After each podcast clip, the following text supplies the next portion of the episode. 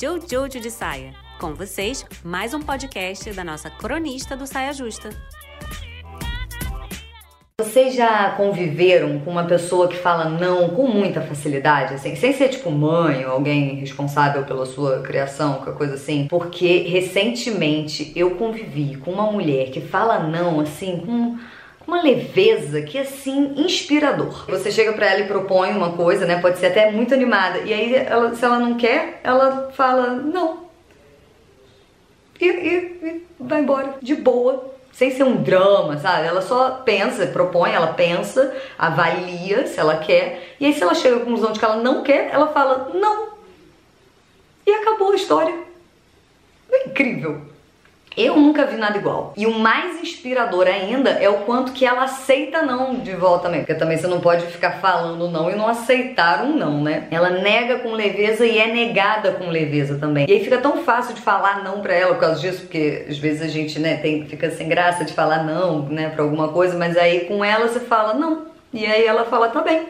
E aí tudo ótimo. E aí acaba a história. E aí outro plano é colocado em prática. E aí conversando e convivendo muito com ela, eu fui começando a entender que um não vem sempre acompanhado de um sim, um outro sim. Assim como um sim vem acompanhado de um não, né? Aquela coisa. É que às vezes a gente não repara, mas vem. Sabe? Tipo quando você se programa para fazer um negócio que você tá muito animado a fazer e aí vem alguém e fala, propõe uma outra coisa. E aí você fala não para essa outra coisa e sim para sua coisa de antes entendeu? Um não e um sim, né? Tá falando um não para alguém, um sim para outro alguém. Ou, ou quando, ou também, essa eu já ouvi muito, quando você fala assim, eu vou transar com meu marido porque senão ele vai arranjar outra. E aí às vezes você não tá com vontade de transar e aí transa porque senão, então você fala sim pra vontade do boy e não pra sua não vontade, entendeu?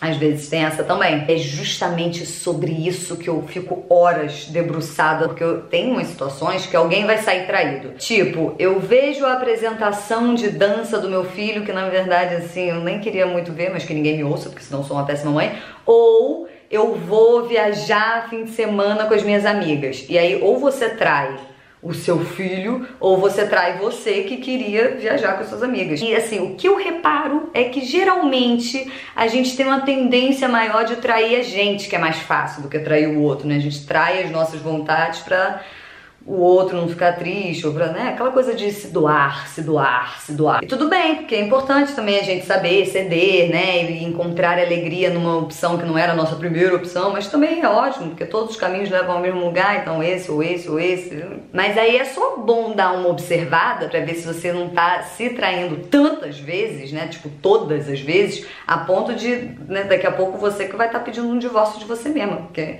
E, e, o pior é que nem dá pra fazer isso, porque eu acho que é, é que a gente aposta. Porque as outras pessoas, a gente fala, ah, não posso perder as outras pessoas. Aí você fica, né, numa de, ou não posso perder essa situação, ou eu não posso perder esse cara que me sustenta, sustenta todos os meus filhos, né, essas coisas de não posso perder. E aí a gente vai se perdendo para não perder, só que aí é porque a gente pensa que a gente não pode se perder, eu tô aqui, como é que eu vou me perder? Mas dá. E essa falta de você mesma é devastadora. Quando você tá tão perdida de você e do que você é que eu acho que o bagulho fica doido mesmo. E é isso, né? Às vezes não dá para dizer não. E é, um mesmo não que é tão simples para alguma pessoa é, um, é impossível para outra pessoa. Aí por isso que eu acho que porque assim, tem situações que realmente é complicadíssimo de você falar um não, mas tem umas que não são e a gente acredita que são. E aí é compreensível que algumas pessoas não possam falar não e não falem não e vão, né, tipo, se aprisionando dentro daquilo. Agora, se você é uma pessoa que pode falar não para umas situações